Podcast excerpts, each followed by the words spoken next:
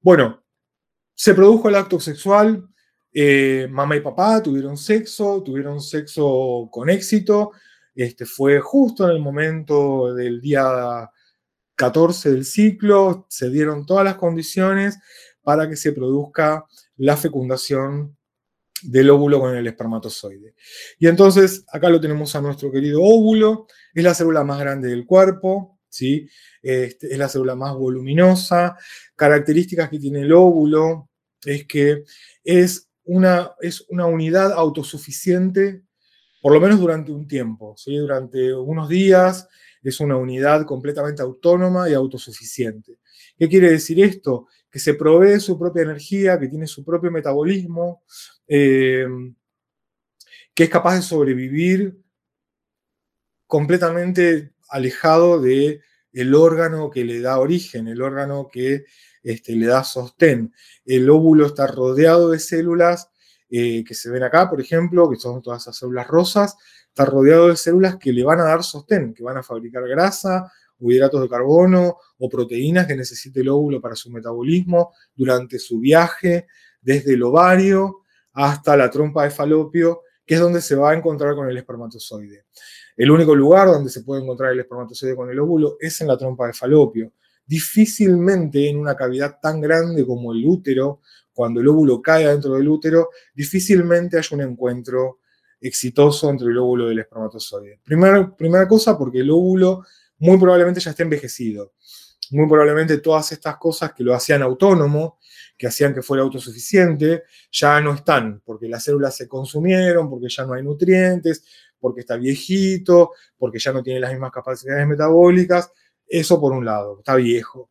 Por otro lado, es porque la cavidad es tan amplia que el, hecho fortuito de que se dé el encuentro entre los pocos espermatozoides que llegan a, la cavidad uterina y el óvulo es muy reducida.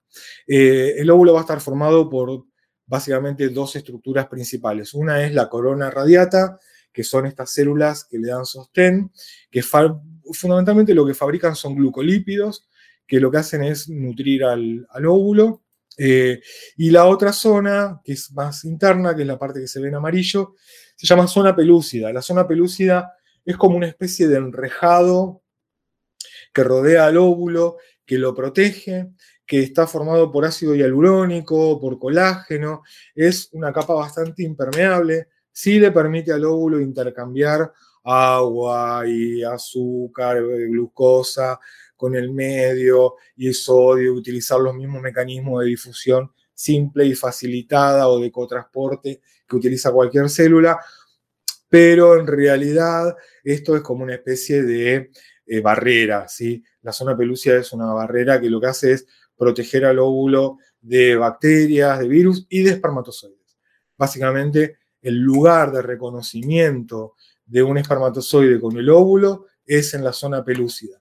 En ese lugar hay un montón de proteínas que son receptoras, son receptores de membrana o receptores de superficie, que se llaman proteínas ZP de la zona pelúcida, que lo que van a hacer es ejercer el reconocimiento entre el óvulo y el espermatozoide. Y una de las cosas que va a estar involucrada en el reconocimiento es, ¿es de mi misma especie o no? ¿Sí? Es, no solamente es de mi misma especie o no, antigénicamente, ¿es compatible conmigo? ¿Sí o no? Y entonces, si se dan esas dos condiciones mínimamente, porque puede haber más condiciones, pero por lo menos esa, el que sea de mi misma especie y el que sea compatible antigénicamente, se va a producir el DOC, docking entre el espermatozoide y el óvulo y el espermatozoide va a estar habilitado para unirse al óvulo. Si esto no sucede, no se va a producir la unión del espermatozoide con el óvulo. Ahora lo vamos a ver un poco más en detalle. Pero estas dos son las dos zonas. La corona radiata que da nutrición al óvulo y la zona pelúcida que lo protege y que le hace como una especie de barrera contra los espermatozoides. Acá lo vemos en una, en una fotografía que, está transparentada y lo que vemos acá es esta parte, la parte rosa más clara, es el óvulo con su núcleo y es una célula bastante voluminosa, es una célula que tiene muchas mitocondrias, que tiene muchas gotas de lípidos, que tiene su propio eh, bagaje de energía disponible para ser utilizado durante los 4, 5, 6 días que dura su vida fuera del ovario. ¿sí? Porque luego de la ovulación, en el momento que se expulsa, el óvulo eh, tiene unos 3, 4, 5 días para poder encontrarse con el espermatozoide y justamente lo que tenemos acá es toda la energía que se lleva puesta y todas las, las estructuras que le van a dar sostén. Bien, se produce la ovulación. Se produce la ovulación en el día 14 o alrededor del día 14, que ya lo vimos en fisiología, estaba dado por un montón de circunstancias. Eh, esta, esta ovulación en general es la ruptura, es la explosión de un folículo, un folículo que madura, y ese folículo que madura en algún momento se llena tanto de líquido, se acerca a la superficie, se llena tanto de líquido que explota, y en la explosión, con la fuerza de la explosión, lo que hace es largar al óvulo, lo saca a bastante velocidad, con bastante fuerza. Y ese óvulo, al ser expulsado del, ovario, va a ser atrapado por estas estructuras que están acá, que parecen tentáculos, que llaman fimbrias. Fimbrias. Las fimbrias de la trompa de falopio. Estas fimbrias están permanentemente haciendo este movimiento porque la aorta de la madre, la aorta de la mujer, está latiendo constantemente adentro del abdomen y ese latido hace que todo adentro del abdomen haga esto y sobre todo estas estructuras que son estructuras muy delicadas, muy finitas, eh, se mueven, oscilan permanentemente con el pulso de la aorta y eso está constantemente jorobando, irritando a la superficie del ovario. Y entonces ese ovario que se está, ese folículo que se está hinchando, que se está a punto de romper, por la acción de las fimbrias que están oscilando, que están latiendo de alguna manera, pulsando de la trompa de falopio, eso favorece que se termine de romper y que se expulse. Así que esas fimbrias lo que hacen son como un embudo que van a recibir al óvulo en su interior, en el interior de la trompa de falopio. Muy bien, una vez que el, óvulo entró en la trompa de falopio, le quedan pocos días si le quedan pocos días antes de poder ser fecundado. Si no sucede esto en esos pocos días, no va a suceder jamás, va a haber que esperar al próximo ciclo. Y lo que va a pasar es lo siguiente. Es atrapado por la trompa, entra dentro de la trompa. La trompa, por el mismo mecanismo este de la, del pulso de la aorta, la trompa también está oscilando, está ondulándose, así que las ondulaciones llevan al óvulo rodando en el interior de la trompa, y esas fimbrias que están en el interior de la trompa también, que son como, como eh, vellosidades, ¿sí? que también suavemente se mueven en dirección hacia, hacia el útero, hacia la abertura del útero, y lo van empujando al óvulo de a poco hacia ese lugar. Por otro lado, yo tengo todo el líquido que está en el peritoneo. El peritoneo, sí. Perdón, Horacio, eh, no me quedó claro algo. Las ondulaciones entonces van moviendo al óvulo dentro de las. No, las ondulaciones de la trompa y de las fimbrias, ¿sí? porque las fimbrias son como, como vellosidades, son como cilias, ¿sí? que van empujando al óvulo, lo van empujando hacia ahí donde dice corrientes de líquido, a este lugar. Ahí estaría la apertura, el agujero que comunica a la trompa con el útero. Y lo van llevando en esa dirección. Pero estas fimbrias son como pelitos que se mueven dentro de la trompa. Bien, bien. Bien, gracias. Eh, entonces tengo, por un lado, esto de, la, ondulación de la trompa. Por otro lado, las fimbrias que también están ondulando adentro de la, de la trompa. Y por otro lado, lo que tengo es que el abdomen, la cavidad abdominal, tiene líquido, ¿eh? líquido peritoneal y ese líquido peritoneal está circulando constantemente. Se mete adentro de la trompa, ¿sí?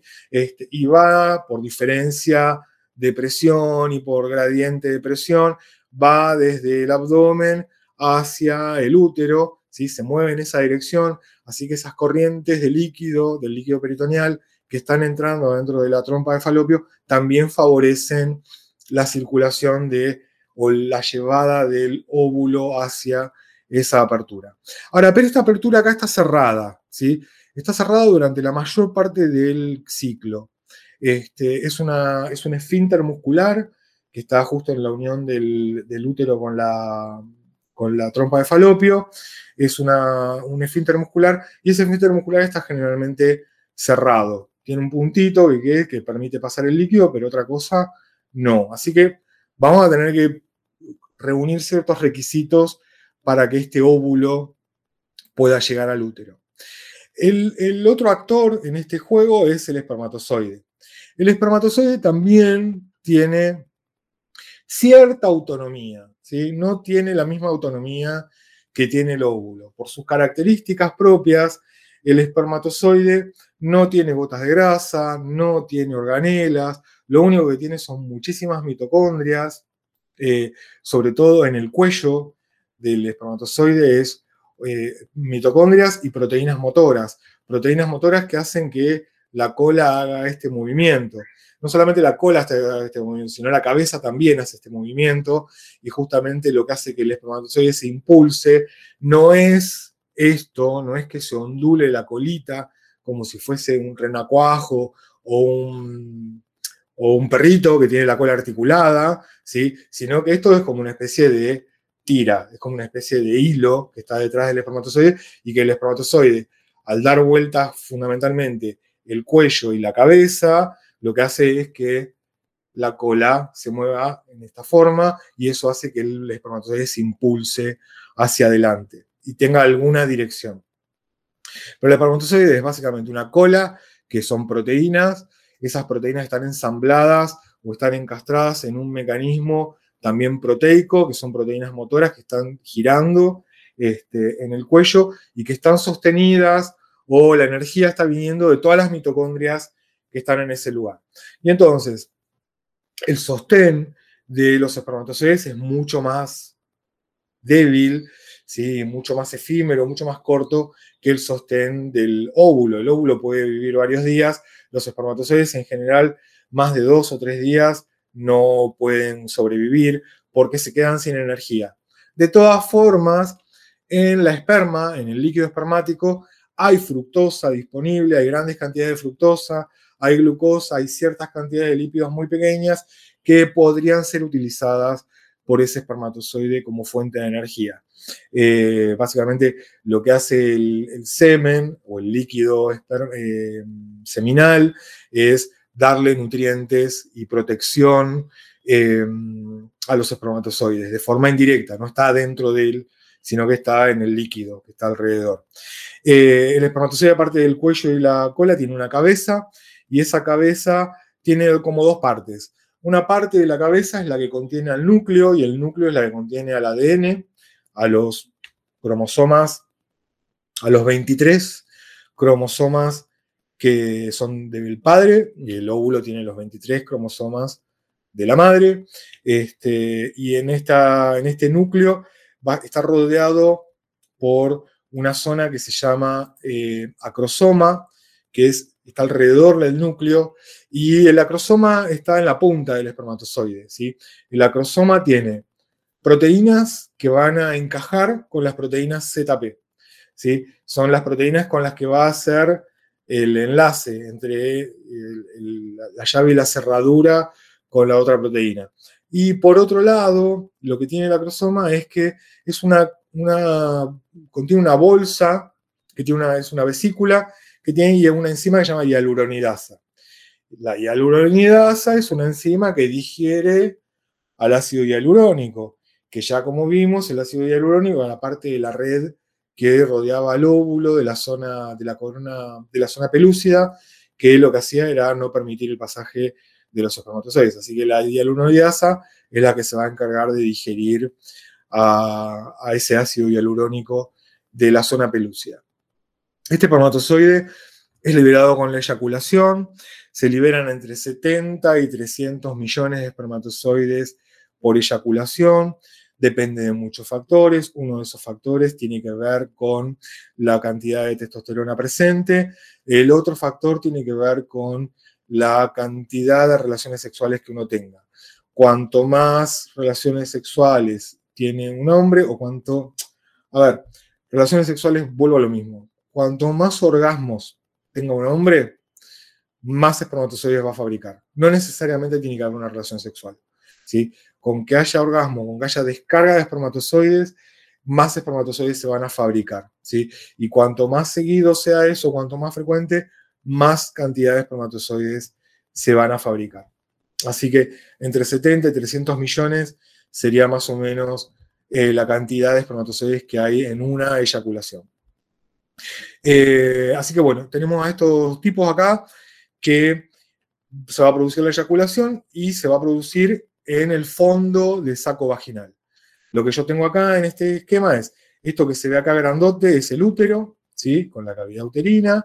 Fíjense que tiene una capa muscular muy gruesa. Esto que se ve acá es endometrio, que está bien crecido, esperando al óvulo fecundado. Acá vemos las trompas, las dos trompas y los ovarios. Y acá tengo el cuello del útero, el cuello del útero la mayor parte del tiempo es una abertura, pero es una abertura que está cerrada con un tapón de moco, un tapón de moco bastante espeso, bastante duro, bastante seco, que no permite que, por ejemplo, entren bacterias adentro del útero, ¿sí? O que entren sustancias extrañas adentro del útero. Está permanentemente protegiendo la entrada hacia el útero. Aparte, piensen que el útero, el organismo, tiene una abertura acá y esa abertura se comunica directamente con el peritoneo. Así que cualquier bacteria que puede estar entrando acá puede viajar, si se dan las circunstancias, puede viajar hacia el peritoneo y producir una peritonitis, producir una infección generalizada de la membrana peritoneal. Así que esto está cerrado por, por una razón muy particular, que es muy, importante, que es no permitir que pasen eh, microorganismos hacia la cavidad uterina y de ahí hacia la cavidad peritoneal. Bien, esto está cerrado. El depósito de espermatozoides se produce en lo que se llama el fondo de saco vaginal, que es esto que está acá. Este fondo de saco tiene pliegues que rodean al cuello del útero. El cuello del útero está como metido dentro de la vagina y la vagina el final de la vagina termina rodeándolo al cuello del útero y eso se llama fondo de saco. ¿sí? Eso es como una especie de bolsas que están al final de la vagina. Entonces los espermatozoides se depositan ahí con la eyaculación en el fondo del saco vaginal. Pero tienen que recorrer más o menos entre 17 y 20 centímetros hasta la trompa de falopio. ¿Hasta dónde la trompa de falopio? Generalmente hasta el tercio medio o hasta el tercio proximal de la trompa de falopio. En el tercio distal generalmente no hay encuentros. Eh, si, la, si, se produce muy tempranamente en el ciclo sexual, eh, la eyaculación o el acto sexual, y da la casualidad de que, de que esto, este óvulo está recién saliendo del ovario, por ejemplo, puede pasar que se produzca la fecundación en este lugar que en vez de bajar hacia el útero, eh, el, óvulo, como se, fecundó muy tempranamente en un lugar en el que está bastante alejado del útero, en la medida que va avanzando y se van produciendo la mitosis de las células y se va formando el embrión, el embrión en un momento, ¡plac! se encaja ahí en la mucosa de la trompa de falopio y se implanta ahí. Este, y obviamente esto no es el lugar de implantación normal, acá se produce la destrucción, el, embrión que se está formando, libera sustancias que digieren al tejido para poder implantarse, y entonces va a digerir tejido de la trompa, se va a implantar, y obviamente la trompa se va a inflamar, va a sangrar, se puede romper, puede explotar, porque el embrión sigue creciendo y en un momento se puede producir un aborto espontáneo por lo que se llama un embarazo ectópico. Un embarazo que se está produciendo en un lugar de la trompa que no es el normal. Se produjo muy tempranamente, muy lejos de la, de la cavidad uterina, y entonces en su andar hacia adelante lo agarró en el medio del momento en el que tiene que invadir el tejido y se puso a invadir donde puede, pobrecito, y empezó a invadir acá. También en algunos casos puede que caiga ese óvulo fecundado en, el, en la cavidad peritoneal y vaya a un lugar que está entre el, entre el útero o entre el cuello del útero y el recto. ¿sí? Acá tengo el recto y acá tengo un pliegue de la, de la cavidad peritoneal, de la membrana peritoneal, se llama fondo de saco de Douglas, y ese fondo de saco recoge todo lo que viene de arriba de la cavidad peritoneal, todas las células muertas, y bueno, y ahí puede caer también el óvulo secundado, y a veces puede darse un embarazo en ese lugar, obviamente no un embarazo que va a seguir adelante, sino que no va a tener lugar donde implantarse, lo único que va a hacer es irritar, producir una peritonitis y muchas veces eso termina en una cirugía con limpieza de toda la zona y muchas veces con la pérdida del aparato genital femenino por la infección que se produce en ese lugar, por esa implantación ectópica. ¿sí? Así que los embarazos ectópicos se pueden dar tanto en la trompa como mucho menos frecuentemente, muy raro, en el fondo del saco de Douglas. La cuestión es que los espermatozoides tienen que recorrer toda esta distancia eh, y esta distancia es una distancia sumamente larga y está llena de obstáculos, está llena de problemas. ¿Por qué? En primer lugar, porque los espermatozoides son eh, células extrañas, ¿sí? Son células que no son de esa persona. Es como una especie de donación de células que está haciéndole una persona a la otra, pero esa persona debe tener todo su sistema de defensa este, preparado para matar a esas células en el caso de que esas células no sean compatibles con ella, eh, con, esta persona. Eh, o en el caso de que esas, eh, de esos espermatozoides estén alterados, ¿sí? o que tengan bacterias, porque haya una infección a nivel de la próstata, por ejemplo, este, tiene que pasar por varios filtros para poder llegar al interior del útero y sobre todo para llegar al interior de la trompa de falopio. No es tan fácil para los espermatozoides llegar a ese lugar. Así que vamos a ver un poco el recorrido que van a tener que hacer estos tipos para poder llegar al óvulo y todos los problemas que van a encontrarse en el camino y por qué. ¿sí? Eh, uno es el tema de la, de la antigenicidad, el tema de la, de la compatibilidad. Vuelvo a repetir, otras especies no pueden eh, reproducirse con nosotros eh, y ante ciertas circunstancias de ciertas características del esperma, este, tampoco va a ser permitido que el esperma o que los espermatozoides continúen adelante. Eh, van a ser destruidos de alguna manera. Así que vamos a ver qué es lo que pasa. En primer lugar, vamos a tener el depósito de semen en el fondo del saco vaginal. Luego, tienen que atravesar ese orificio de entrada del cuello del útero. Y yo había dicho que ese cuello del útero estaba cerrado por un tapón mucoso, y el tapón mucoso era un tapón con grandes cantidades de fibrina, y es un tapón muy duro durante la mayor parte del ciclo. Pero cuando se produce el aumento de la progesterona y del estrógeno, durante, y sobre todo de la, de las, la combinación entre folículo estimulante, el comienzo de la luteinizante y la progesterona y el estrógeno, la combinación de todo eso, lo que hace es que aumente la temperatura a nivel vaginal y a nivel uterina. ¿sí? Ya lo habíamos dicho hace un ratito. Lo que tengo acá es que eh, eh, está aumentando la temperatura del lugar está aumentando el grosor del endometrio, el grosor de la mucosa vaginal, el, aumento, hay aumento también de las secreciones vaginales. Así que este moco que estaba duro, durante ese día 12, 13, 14, se empieza a ablandar. Se empieza a ablandar por la temperatura, se empieza a ablandar por los cambios hormonales y ese moco empieza a chorrear hacia el fondo del saco vaginal. Se empieza como a derretir y empieza a invadir la zona del fondo del saco vaginal. Esto va a tener dos funciones. Una, favorecer el pasaje de los espermatozoides desde la vagina hacia el útero.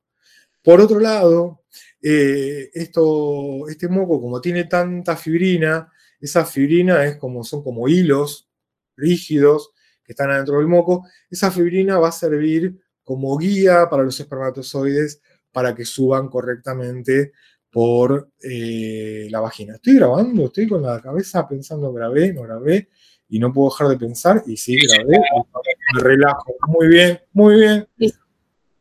Ya puedo hablar pensando en esto. Entonces, llega, esos, esos espermatozoides van a entrar al cuello del útero, y en el cuello del útero, el cuello del útero es bastante grueso, es un cuello muscular, fundamentalmente, tiene muy poco endometrio, sobre todo el endometrio del cuello del útero está en la parte superior, pero en el medio y donde está el conducto, eh, es un cuello, un círculo muscular bastante fuerte que está lleno de glándulas. Y esas glándulas tienen una, un líquido, que es el, líquido que se produce en las glándulas ahí del cuello, que es un líquido que tiene un pH bastante bajo, es un pH bastante ácido. Es un pH que justamente este es el lugar donde pueden entrar bacterias, así que si el tapón de moco no me defiende, me va a defender el ácido que está alargando en ese lugar. La vagina también tiene glándulas que segregan ácido y que también van a matar espermatozoides, o sea que ni bien se produce la eyaculación, ya hay un montón de espermatozoides que empiezan a morir en el fondo del saco vaginal por la acción de los ácidos de la vagina. Pero en, el cuello del útero no solamente se va a encontrar con más glándulas que van a estar produciendo ácido, sino que esas glándulas son bastante grandes, son bastante voluminosas, son bastante profundas y los espermatozoides se pueden perder también, pueden agarrar por esas glándulas y quedarse ahí y morir. Así que ya tengo de los 300 millones, supongamos que el campeón este, tiene su testosterona correcta, está produciendo una buena cantidad de espermatozoides, supongamos que sean 300 millones, ya por lo menos 50 millones, 100 millones ya los perdí acá. ¿sí? Algunos murieron en el fondo del saco vaginal por acción del ácido de la vagina, otros murieron por la acción del ácido de las glándulas del cuello uterino, otros se quedaron perdidos en el medio de las glándulas y no saben para dónde ir. Así que otro, el porcentaje que queda vivo sigue viaje hacia, hacia arriba, sigue por el cuello del útero y ingresa en el útero. Adentro del útero, como en cualquier cavidad orgánica, ¿sí? hay células vigías, ¿sí? hay macrófagos que están vigilando, moviéndose de un lado al otro por el endometrio uterino, controlando que no pasen bacterias, ¿sí? porque vuelvo a repetir, puedo tener el moco, puedo tener el ácido, igual las bacterias pueden subir. Así que tengo macrófagos que van a estar vigilando esto. Estos macrófagos no van a reconocer como propios a los espermatozoides. Así que va a haber un ataque masivo por parte de los espermatozoides, perdón, por parte de los macrófagos y de los linfocitos que estos macrófagos y los neutrófilos que estos macrófagos atraigan por quimiotaxis y entonces se va a producir una masacre también de espermatozoides adentro del cuello del útero, dado fundamentalmente por las células del sistema inmunológico. Cuanto más antigénicamente diferente sea, peor es el ataque. ¿sí? Acá volvemos a lo mismo que habíamos dicho hace un rato. Es deseable y toda la biología está puesta en marcha para que yo elija a una persona o yo me sienta atraído por una persona que antigénicamente es muy diferente a mí. Pero después, a nivel de los papeles, cuando se tienen que juntar una célula con la otra, la biología funciona como siempre. ¿sí? Y entonces, cuanto más antigénico, cuanto más antigénicamente diferente seas a mí, más te voy a atacar. ¿sí? Más te voy a tratar de destruir porque sos completamente extraño. Así que estos espermatozoides en este caso ideal en el que yo encuentro el ideal antigénico para reproducirme y tener hijos más fuertes, más aptos, en este caso la agresión va a ser muchísimo mayor. Eh, estos espermatozoides aparte van a tener que, una vez que los poquitos que quedan, porque ya ahora quedamos 100 millones, 80 millones, pónganle, eh, o menos, eh, van a tener que elegir hacia qué trompa van. ¿sí? Eh, ¿A la derecha o a la izquierda? ¿A dónde está el óvulo? Porque el óvulo no está en las dos trompas a la vez. El óvulo está un mes acá, el mes siguiente otra vez acá, el tercer mes otra vez acá, o un mes acá y otro mes acá, depende, es el azar, es como una tirada de dados, eso permanentemente, no es que un mes acá y un mes acá religiosamente, puede ser variable, bastante variable la, liberación de esos folículos que se rompan. Eh, así que puedo tener el óvulo en una trompa o en la otra. ¿Hacia dónde vamos? Bueno, una parte de esos espermatozoides se va a equivocar, obviamente, de camino, va a agarrar para el lado que no tiene que agarrar, pero también hay factores quimiotácticos que está liberando el óvulo. Hasta hace unos años se pensaba que esto era completamente azaroso, ¿no? Hasta hace unos años se pensaba que, y bueno, la mitad de los espermatozoides va para la derecha, la mitad de los espermatozoides va para la izquierda y el, que, el grupo que se encuentra con el óvulo gana. Eh, y no es así, en realidad, cuando uno pone en una placa de Petri, en, una placa con un líquido nutritivo, y uno tira espermatozoides ahí, los espermatozoides empiezan a nadar en cualquier dirección. ¿sí? para adelante, para atrás, para la derecha, para la izquierda, están ahí sueltos, van, vienen, nadan. Ahora, donde yo meto un óvulo adentro del líquido, inmediatamente se, dirigen como si fuesen misiles hacia el óvulo. Eso quiere decir que hay una sustancia que está liberando el óvulo que tiene quimiotaxis para los espermatozoides. Si no, sería imposible, ¿no? Que lo huelen o lo ven. Ahí está la gorda, vamos a darle. No, o sea, algo pasa para que estos espermatozoides se, eh, se desvíen en dirección hacia el óvulo. Bueno, ese factor quimiotáctico todavía no tiene nombre, ya está identificado porque se ha visto que está presente prácticamente en todas las especies. Eh, aparentemente es una proteína que se libera en el líquido, que lo, la libera el óvulo eh, y que atrae a los espermatozoides en la dirección correcta. Así que lo que vamos a tener acá es que una parte de esos espermatozoides no lo van a sentir al factor quimiotáctico y se van a ir para cualquier lado o van a quedarse dando vueltas ahí en el útero y otro sí va a responder a ese factor quimiotáctico y se va a dirigir en la dirección correcta, en dirección al óvulo.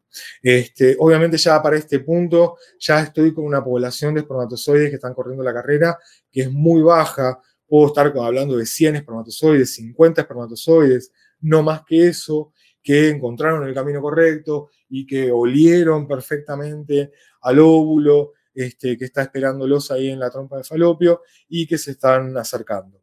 Ahora, esos 50 espermatozoides, 100 espermatozoides, solamente uno va a poder fecundar al óvulo. Ni bien uno entre en contacto con el óvulo, se va a cerrar toda posibilidad para que se metan los demás. Salvo en algunas circunstancias fortuitas, en las que puedo tener dos espermatozoides ingresando al óvulo y ahí voy a tener gemelos, por ejemplo. Eh, pero no es lo más frecuente. Eh, así que en el tercio, entre el tercio medio y el tercio eh, proximal de la trompa, es donde se va a producir la fecundación, ¿sí? no en el tercio distal, vuelvo a repetir que si se produce en el tercio distal va a haber un embarazo ectópico muy seguramente, tiene que ser lo más cerca del útero posible. Eh, en este lugar se va a producir la fecundación. Y cuando se, acercan esos espermatozoides, cuando se están acercando y aparentemente cuando la cantidad de factor quimiotáctico va aumentando en el ambiente, ¿no? Porque yo voy nadando por el líquido y voy siguiendo un rastrito de ese factor. Sí. ¿Dónde dijiste que de la qué parte de la trompa? Tercio medio y tercio proximal. El tercio proximal sería el que está más cerca del útero. ¿Sí? Ah, bueno, gracias. El tercio distal, no. El tercio que está cerca del óvulo, del ovario, no. Ahí no debería. ¿Ok? Gracias. Sí. Bien, en la medida que yo estoy nadando, siguiendo ese factor quimiotáctico, cuanto más lejos estoy, menos factor quimiotáctico tengo. ¿Sí? En la medida que me voy acercando, aumenta la concentración de esa marea, de esa sustancia que atrae espermatozoides, y entonces en la medida que va aumentando, cuando llega a cierto punto, porque los espermatozoides no tienen ojos, no es que lo ven al óvulo y dicen, ya estamos acá, ahora vamos a activarnos. No. En la medida que aumenta la concentración del factor quimiotáctico, significa que están más cerca del emisor de ese factor quimiotáctico, y entonces en ese momento se produce lo que llama la capacitación de los espermatozoides. La capacitación de los espermatozoides es lo que le va a permitir al espermatozoide poder fundirse con el óvulo. Si no se capacita el, espermatozoide, no se produce la unión del óvulo con el espermatozoide. Y entonces la capacitación de lo que, de lo que se trata es que el espermatozoide se despoja, se saca de encima ciertas proteínas, ¿sí? Ciertas proteínas que lo hacen no reconocible por parte del óvulo y deja expuestas otras proteínas. Y en parte esto sucede porque en la medida que aumenta la concentración de ese factor quimiotáctico, las, el, acrosoma del espermatozoide se ve obligado a hincharse, a llenarse de agua y a explotar. Y en ese momento que explota ese, acrosoma, que es cuando está muy cerca del, óvulo, se produce lo que se llama la reacción acrosómica, que es la explosión de esta vesícula que libera hialuronidasa. ¿sí? No solamente libera hialuronidasa, sino que deja expuestas a las proteínas que se van a enganchar con las proteínas ZP. La hialuronidasa va a digerir al ácido hialurónico de la zona pelúcida y esto va a permitir que las proteínas del espermatozoide interactúen con estos receptores ZP de la zona pelúcida y estos receptores ZP son los que le van a permitir al espermatozoide ingresar, ¿sí? fundirse adentro del óvulo. Lo que va a pasar acá es que esta cabeza que ya, que ya está con el núcleo prácticamente expuesto, ¿sí? esta cabeza va a entrar, se va a fundir con la membrana del óvulo, la membrana del espermatozoide se funde con la membrana del óvulo, la cola en general se cae, se pierde, y en ese momento, en el momento en el que se produce el ingreso de, este, del núcleo del espermatozoide o la cabeza, pero fundamentalmente el núcleo y las proteínas que rodean al núcleo, toman contacto con la cara interna de la zona pelúcida, en ese momento se empieza a liberar grandes cantidades de calcio adentro de, del, óvulo. Eh, y esa cantidad de calcio interactúa con otras proteínas que contienen zinc. Esto es muy interesante. ¿Por qué? Profe. Sí.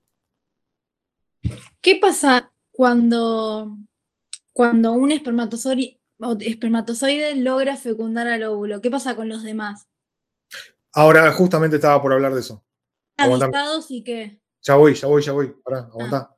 Em, entonces, tengo la interacción con las proteínas ZP. Se permite el ingreso de ese espermatozoide. Ese espermatozoide se despoja de la cola, se despoja de su cabeza porque se funde con la, con la membrana del óvulo y ingresa al núcleo adentro del, óvulo, ¿sí? adentro del citoplasma del óvulo. Esto va a producir una reacción en cadena que se va a producir en la zona pelúcida, en donde se liberan grandes cantidades de calcio y esas cantidades de calcio que se liberan interactuando con unas proteínas que contienen zinc, ahora voy por qué va a ir con el zinc, interactuando con esas proteínas, lo que van a hacer es que se va a poner, la zona pelúcida se va a poner sumamente rígida y no va a permitir que ningún otro espermatozoide pase. Ya no va a haber posibilidades de interactuar con las proteínas ZP de la zona pelúcida, porque van a quedar internalizadas, van a quedar del lado de adentro de la zona pelúcida y toda la zona pelúcida va a aumentar su rigidez por esa liberación de grandes cantidades de calcio. Acuérdense que el calcio es un mensajero intracelular que siempre lo que lleva es a que o se fundan eh, lisosomas y se libere contenido de las vesículas, este, y en este caso lo que está sucediendo es que se están liberando contenido de ciertas vesículas que hacen que toda la zona pelúcida se ponga más rígida, se ponga más impenetrable y que las proteínas queden del lado de adentro de la zona pelúcida y ya no pueda haber ningún espermatozoide acercándose. ¿Por qué digo lo del zinc? Porque es muy interesante cuando esto lo vieron en un microscopio. Los microscopios en general utilizan luz para poder ver estas cosas. Y entonces, en ese momento que se está produciendo la liberación de calcio y que se está produciendo la activación de todas esas proteínas que están empezando a, exponer al zinc en, la membrana, eh, todas esas moléculas de zinc brillan en el, microscopio. Y pareciera como que el, como que el óvulo se, llenase de electricidad. ¿Sí? Este, no, faltó la gente ¡ah, el milagro! Hemos fotografiado el milagro de la concepción. Y mirá, ahí está Jesús mostrándose y brillando adentro del óvulo y la vida sagrada y todo lo demás. Y no, en realidad es el zinc que está reaccionando con, con la luz polarizada del microscopio que brilla en el momento en el que se están expresando todas esas proteínas, brilla todo de golpe, hay como rayos por todos lados, eh, no es nada milagroso, sino que es básicamente una reacción química que se está produciendo adentro del óvulo en ese momento. Pero bueno, nada, no faltaron los, hubo canales de televisión que le dieron a eso un montón de, rosca. Eh, bien, se produce la unión del óvulo con el espermatozoide, ingresa al núcleo del espermatozoide dentro del óvulo y en ese momento se produce la fusión de las dos membranas nucleares. ¿sí? Se produce la fusión de la membrana nuclear del óvulo con la fusión de la membrana nuclear del espermatozoide y se produce a grandes rasgos y en forma muy resumida, se produce lo que se llama el crossing over cromosómico, que es el, el entrecruzamiento de los 23 cromosomas de la madre con los 23 cromosomas del padre. ¿Qué significa esto? Yo vengo con una vez, espermatozoide viene con una carga de 23 cromosomas que tiene ciertos genes, ¿sí? Que si yo los pudiese clonar, si yo tuviese en vez de 23, tuviese 46, y yo los pudiese clonar, tendría una persona idéntica al padre, idéntica en todos los sentidos. Acá tengo la mitad de la carga genética, ¿sí? Así que si lo pudiese clonar, lo clonaría por la mitad. Pero ese no es el punto. El punto es que esos genes que hacen que esa persona sea esa persona, que Raúl sea Raúl, por ejemplo, y no otra cosa, cuando se produce el crossing over cromosómico, el entrecruzamiento cromosómico, lo que sucede es como que si todos los genes que estuviesen adentro de los cromosomas, tanto del padre como de la madre, fuesen cartas, cartas de naipes adentro de un mazo de cartas. El mazo de cartas son los cromosomas. Y yo agarrase esos mazos de cartas y los tirase uno contra otro así completamente en forma anárquica, ¿sí? y se produce ese intercambio de genes en el que no voy a tener una persona que se parezca a Raúl o no voy a tener una persona que se parezca a Mabel, vamos a ponerle esos nombres a esta gente. Vimos a Raúl y a Mabel teniendo sexo, chicos.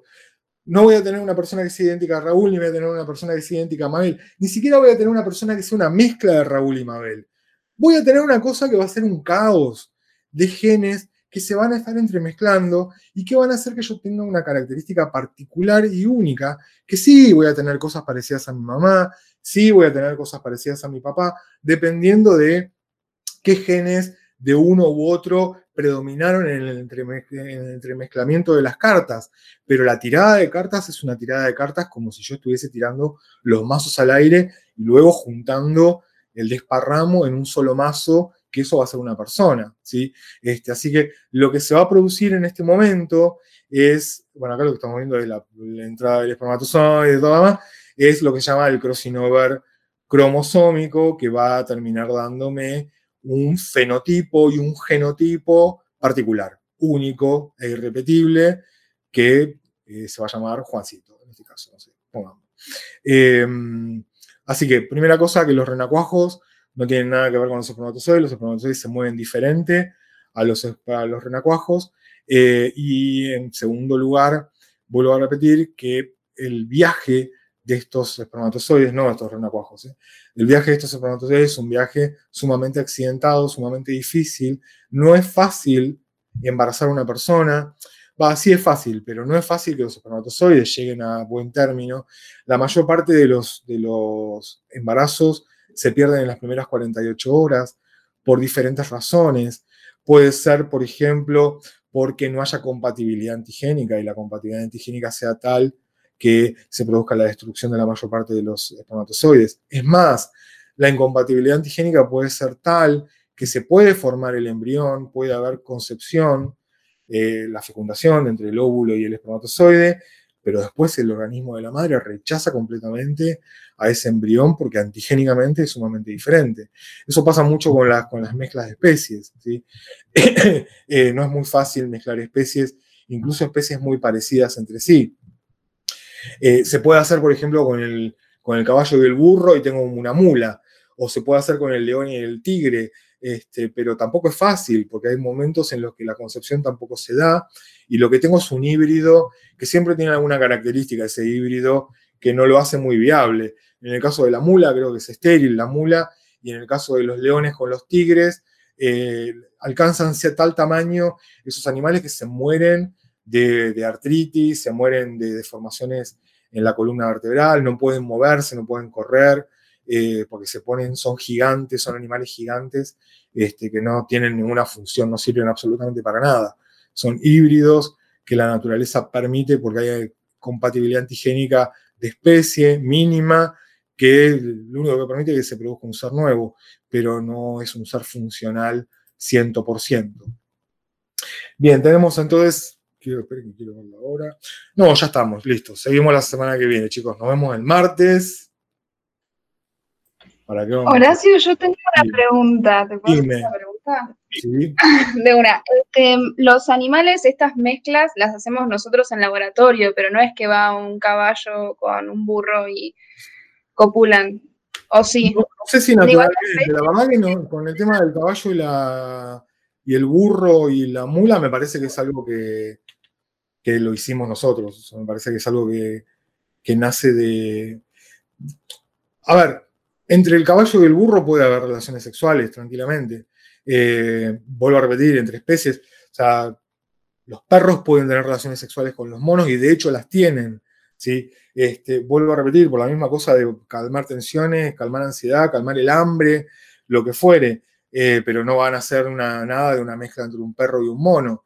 Pero relaciones sexuales tienen, así que yo supongo que entre un caballo y una cebra, entre un caballo y un burro, puede haber relaciones sexuales. El tema es que te sale la mula, que la mula es estéril, la mula no puede tener, no puede tener cría, eh, no, sirve como, como, ser autónomo. O sea, para lo, que, para lo que la naturaleza quiere que vos transmitas los genes, no sirve absolutamente para nada. Y el ligre, que es la mezcla entre león y tigre, son animales que son hermosos, ¿sí? que los hacemos nosotros, obviamente, no es algo que suceda frecuentemente, no ha sido visto en la naturaleza, más cosa de criadero, de esta gente que está enferma de la cabeza y que te junta un tigre con un león y después te sale un ligre, que es una cosa que pesa una tonelada y media, que no se puede mover y que se muere a los 15 años, con las arterias tapadas, hipertenso, le explota el cerebro, eh, porque es imposible la vida en ese, en ese animal, porque no puede controlar el crecimiento. ¿sí? Este, básicamente no es que, no, que sean estériles, sino que en estos tienen un crecimiento desmedido, descontrolado completamente, que no lo pueden controlar de ninguna forma. Y te queda un animal que se muere aplastado por su propio peso, básicamente. Pero bueno, son cosas que se dan en la naturaleza, híbridos. Em, bien, ¿alguna pregunta más? Eh, profesor. ¿Qué? Dime. Eh, una pregunta. Me quedé en una parte en un momento en lo de la fibrina. ¿A qué ayudaba la fibrina? La fibrina funciona como, como carriles que le permiten a los ah. espermatozoides ir por el moco ese que se derritió. Y las fibrinas son como, como vías, ¿sí? Que le marcan el camino, lo, lo dirigen al espermatozoide en la dirección correcta. Genial, gracias. Bueno, nos vemos el martes. Una pregunta, profe. Entonces no entendí si ¿Es mejor que los genes sean diferentes o no? Es mejor que los genes sean diferentes, pero no es fácil que los genes sean diferentes. Nada va a ser fácil, ¿sí? Este, ya de por sí, si los genes son parecidos, hay una reacción por parte de la madre cuando el embrión se implanta, porque es un alien que se le está metiendo adentro y va a reaccionar, va a haber una reacción inflamatoria y va a haber un intento de rechazo, ¿sí? Por más que haya compatibilidad, por más que todo esté funcionando correctamente. Cuanto más incompatible. ¿A la compatibilidad que se refiere? O sea, que sea compatibilidad, genética, compatibilidad antigénica. Vos tenés que vos, o sea, un óvulo y un espermatozoide se juntan y si bien el óvulo tiene la misma, los mismos antígenos que la madre, idénticos, ¿sí? y al óvulo no, se lo ataca, cuando el óvulo y el espermatozoide se juntan, ya la antigenicidad o los antígenos que expresan la membrana de ese óvulo fecundado no son los mismos porque tiene ya antígenos del padre. Y entonces ya es diferente para la madre.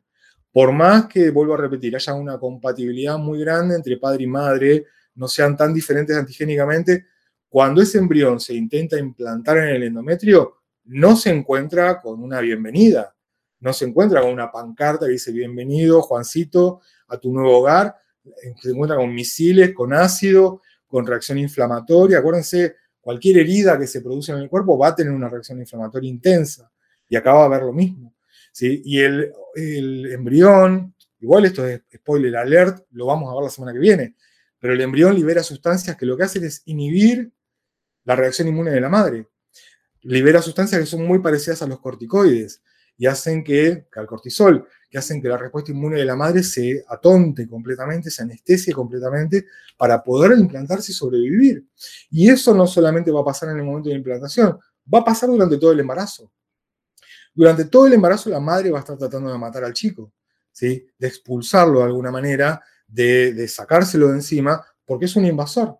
¿sí? Y es un invasor que cuando... Claro, porque tiene genes que no, no son de ella. ¿Qué? Como que tiene genes que no son de ella, entonces como va a, estar tratando de... Sí, pero más allá de los genes, ¿eh? este, ya de por sí es una, cosa que está invadiendo, ahora lo vamos a ver cuando veamos la semana que viene, pero en realidad el embrión se come al endometrio y se come a las arterias del útero, las, las come directamente, las digiere y se implanta como si fuese un alien, verdaderamente, como si fuese un invasor de los más agresivos. Y lo hace teniendo estrategias de evitación y estrategias de atontar al sistema inmune de la madre y lo va a hacer durante todo el embarazo, porque la madre va a estar tratando de matarlo todo el embarazo.